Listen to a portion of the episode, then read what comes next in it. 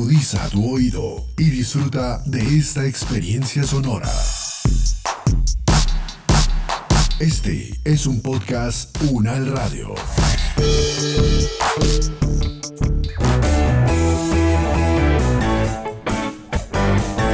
Salud Unal, contigo. Escuchar, aprender y compartir información de calidad sobre bienestar.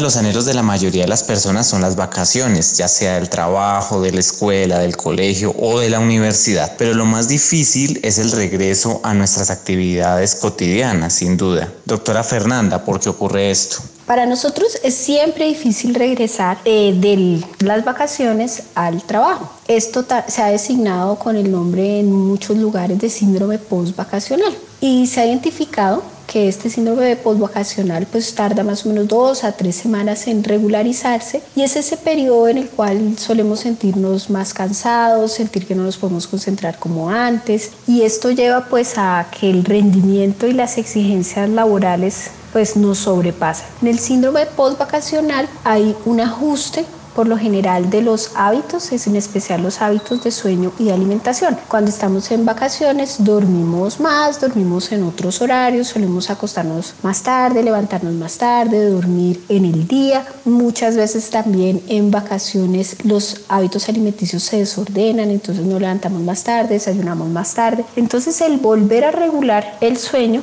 da una sensación como de jet lag, como de sentirse cansado, de sentirse descuadrado. Y esto sucede en los primeros días. Y en esas dos, tres semanas, pues ya no nos acordamos qué estábamos haciendo antes, ni dónde teníamos los archivos, ni cuáles eran las tareas. Entonces, en este periodo, como les decía, es muy normal sentirse más cansado, sentir que no nos podemos concentrar como antes. Ahora, pues a esto se le suma el impacto emocional de que llevamos más de nueve meses de pandemia y que vamos a regresar, si regresamos al trabajo, pero seguimos en nuestras casas con las exigencias adicionales de que no solamente seguimos con las actividades de casa o con las actividades de cuidado de niños o personas mayores, sino que adicionalmente tenemos la carga laboral. Entonces no se trata de que nosotros no sintamos esto, sino que podamos gestionar de la mejor manera lo que sentimos. ¿Cómo mejorar el proceso de adaptación? Para mejorar el proceso de adaptación después de las vacaciones se hace indispensable retomar los hábitos de vida saludables. Esto incluye pues regular sobre todo en los primeros días la intensidad de las actividades. Por ejemplo, si tengo reuniones, pues hacer menos reuniones o que duren menos tiempo. También abordar las obligaciones de manera muy secuencial y muy priorizada. Vale la pena que dediquemos un ratico a dejar organizado el día de mañana. Por ejemplo, si yo sé que mañana entro a trabajar, programo pocas reuniones, las programo muy de manera secuencial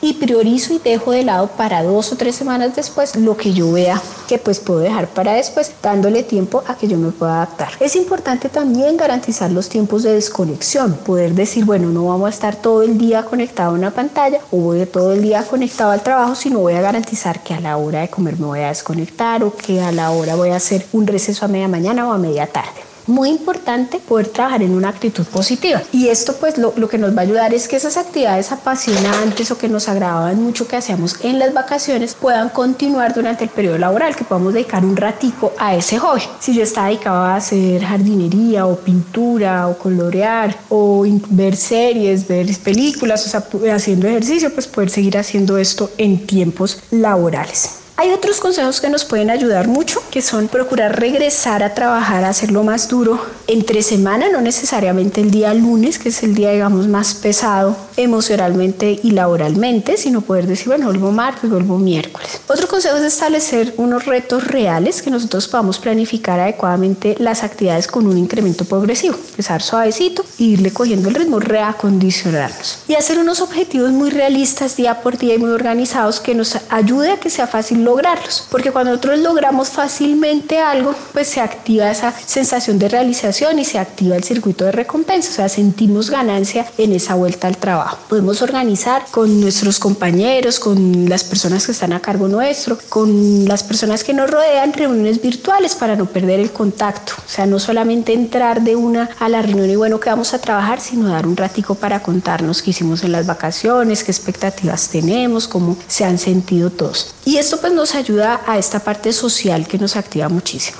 Esos consejos son más que pertinentes para todos aquellos que regresamos de las vacaciones a retomar nuestros quehaceres de la cotidianidad. Pero cuéntenos, doctora Fernanda, ¿qué otras actividades nos ayudan a recuperar el ritmo de nuestras rutinas, sobre todo en esta cuarentena?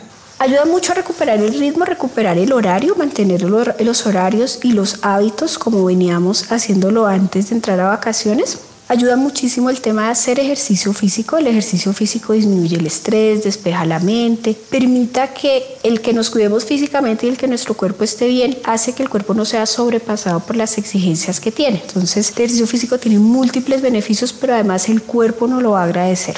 Otra cosa que nos ayuda mucho es todo lo que tiene que ver con los intercambios sociales, hablar con nuestras amigas, hablar con nuestros familiares, no perder ese espacio de intercambio y que pueda ser diario restringir todo lo que podamos el contacto con noticias. Es muy importante estar enterado y saber qué está pasando, pero pues ahora viene una coincidencia con un segundo pico y con unos acontecimientos que pues pueden incluso sobrepasarnos, entonces es mejor proteger nuestro estado de ánimo, informarnos rápidamente dedicar pocos minutos para esto, para evitar el estrés o la ansiedad que esto nos puede generar. Y muy importante que nos desconectemos para trabajar, o sea, no trabajar ni viendo noticias, ni mirando el Twitter, ni mirando el Facebook, ni mirando Instagram, sino que realmente nos centremos en una cosa. Mucho del cansancio laboral que sentimos lo sentimos porque estamos trabajando en multitarea, estamos haciendo varias cosas a la vez. Entonces una cosa que ayuda mucho es centremos solo en una cosa y por periodos cortos de tiempo. Hay que dedicar también tiempo para que la mente se centre, tiempo de meditación. Y esa meditación no necesariamente es eh, acostado en una colchoneta, sino puede ser en mi lugar de trabajo, cierro los ojos, me relajo y voy trabajando la respiración. La forma de ir trabajando la meditación cuando uno está arrancando con el tema es regular el número de respiraciones. Por ejemplo, tratar de en un minuto hacer tres inspiraciones y así ir controlando e ir visualizando. Estos pequeños tiempos de meditación nos van a, nos van a ayudar a centrar la mente y nos van a ayudar a sentirnos mejor. Para disminuir la ansiedad y el estrés también que causa la vuelta al trabajo, también es muy importante iniciar con ese control de la emoción. Entonces, aumentar la energía, aumentar la autoestima, entonces empezar a buscar el silencio, buscar la introspección, empezar a rescatar qué es todo lo positivo de tener trabajo, de estar saludable, cuáles son los aprendizajes que nos ha dado este año, qué significa para mí el trabajo. Y la recomendación creo yo más importante es el manejo y la regulación del sueño. Y esto es recuperar el horario de sueño que nosotros necesitamos. No todo el mundo necesita ocho horas. El tiempo de sueño es el tiempo en que la persona siente que le repara ese sueño, que se despierta sin necesidad de ayuda y que siente que el sueño ha sido bueno.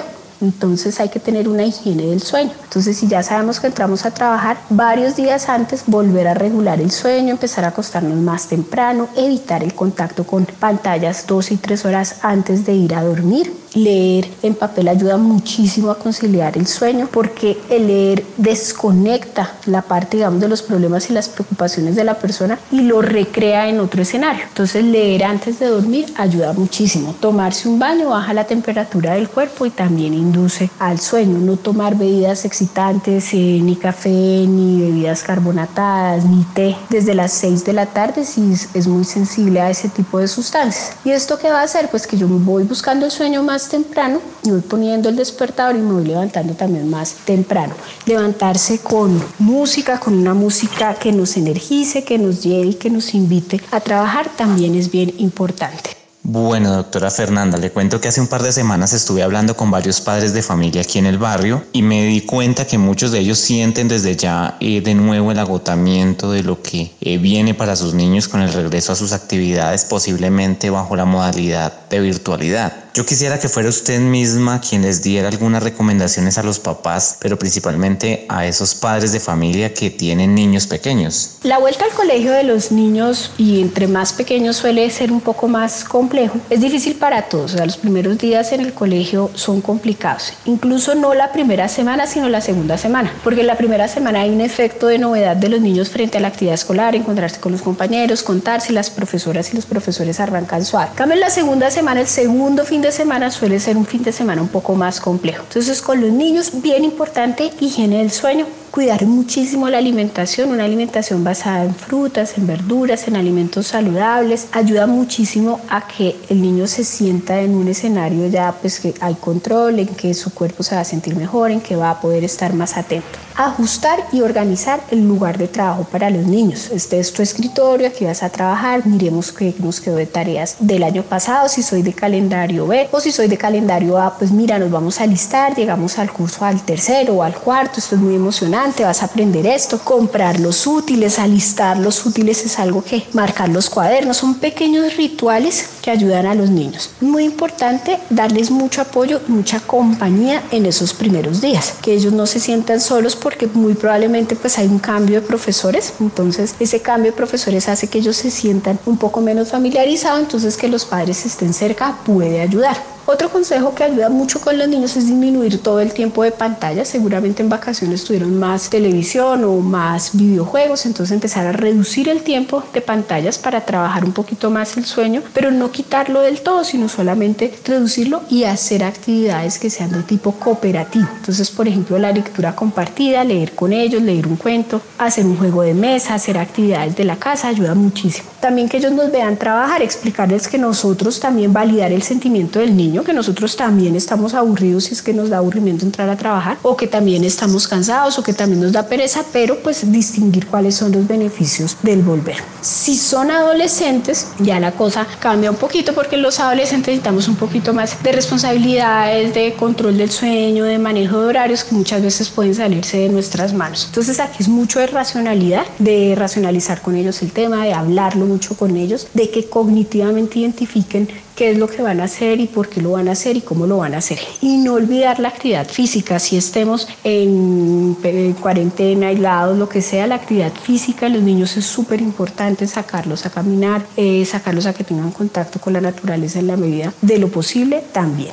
Doctora Fernanda, hablemos ya para cerrar este espacio de diálogo acerca de un tema que nos inquieta a muchas personas en este contexto de pandemia y tiene todo que ver con el manejo de la ansiedad y el estrés en el trabajo. ¿Qué nos puede recomendar al respecto? Para gestionar el estrés y la ansiedad de volver a trabajar en medio de la pandemia, podemos hacer varias cosas. Lo primero es trabajar muchísimo el tema del agradecimiento y de la compasión. Estar agradecidos porque a pesar de que la situación sea tan difícil, eh, somos afortunados al tener trabajo, somos afortunados al estar sanos, somos afortunados al no tener que tomar el transporte, empezar a verle las ventajas a la pandemia, que estamos comiendo de pronto mejor porque comemos en casa o que podemos dedicar más tiempo a nuestra familia. Ese agradecimiento es muy importante. Lo mismo la compasión. En la medida en que nosotros hagamos cosas por los demás, nosotros nos vamos a sentir mucho mejor. Y eso ya está demostrado en varios estudios. Entonces empezar a trabajar en, voy a acompañar a una persona, voy a acompañar a una persona mayor por teléfono, lo voy a llamar, voy a estar pendiente de la gente. Ese agradecimiento y esa compasión pueden ayudarnos incluso a que nuestro trabajo sea un refugio a las dificultades que se nos puedan presentar. Y frente al aumento de los riesgos, pues también cognitivamente eso nos demanda manejar nuevos protocolos. Entonces empezar a entrenarnos cognitivamente en, oiga, me voy a entrenar en abrir las puertas con la mano no dominante, porque es más probable que no me toque la cara con esa mano. Trabajar siempre el desinfectante en el bolsillo. Entonces trabajar cuando entro cuando salgo, cuál es mi rutina de limpieza, por ejemplo. Y acompañar todo esto de cosas que sean agradables para mí. Entonces la gestión de la ansiedad pasa mucho por ese control de la salud en general, actividad física, buena alimentación, meditación, relajación, pero también de hacer cosas que nos compensen, escuchar música que nos guste, ver televisión que nos guste, leer libros que nos gusten, guardar esos pequeños espacios de aislarnos incluso de los demás y que sea un tiempo para nosotros solos. Y finalmente, si sentimos que esa ansiedad y esa tristeza tristeza nos superan, es muy importante que busquemos ayuda profesional, que busquemos un apoyo psicológico. Si bien al principio un amigo cercano puede ayudarle a uno a superar el tema, alguien con quien uno todos los días hable y se pueda desahogar, alguien que comparta, digamos, el mismo escenario que comparta uno, que comparte uno y que valide eso, madres que tienen hijos o gente que tiene trabajo pesado, en fin, alguien que se pueda identificar con nosotros ayuda, pero si no, pues buscar una ayuda y un apoyo psicológico si ya siento que eso me sobrepasa y que limita mi desempeño funcional. Bien, doctora Fernanda, pues es importante seguir todas estas recomendaciones que son claves para hacer del regreso a nuestras actividades cotidianas lo mejor para nuestra vida, para la de nuestra familia y de quienes nos rodean.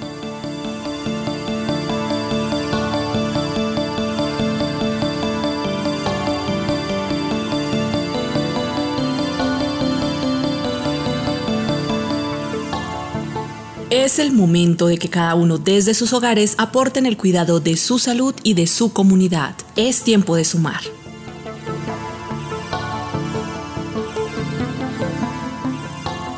Este podcast contó con la dirección de María Luisa Cárdenas, profesora de la Facultad de Medicina de la Universidad Nacional de Colombia. Coordinación General, María Fernanda Lara Díaz. Investigación y producción periodística, Jaime Alberto Méndez. Producción General, Diana Samira Romero. Experta invitada, María Fernanda Lara Díaz, fonoaudióloga, doctora en neurociencias, profesora de la Facultad de Medicina de la Universidad Nacional de Colombia. Con la participación de Jaime Méndez. Producción sonora, Edgar Huasca.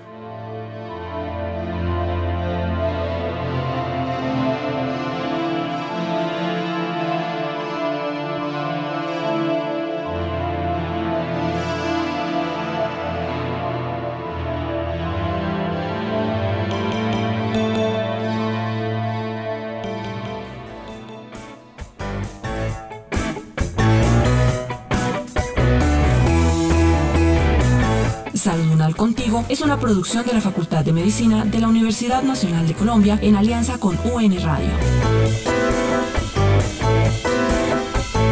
Salud Unal.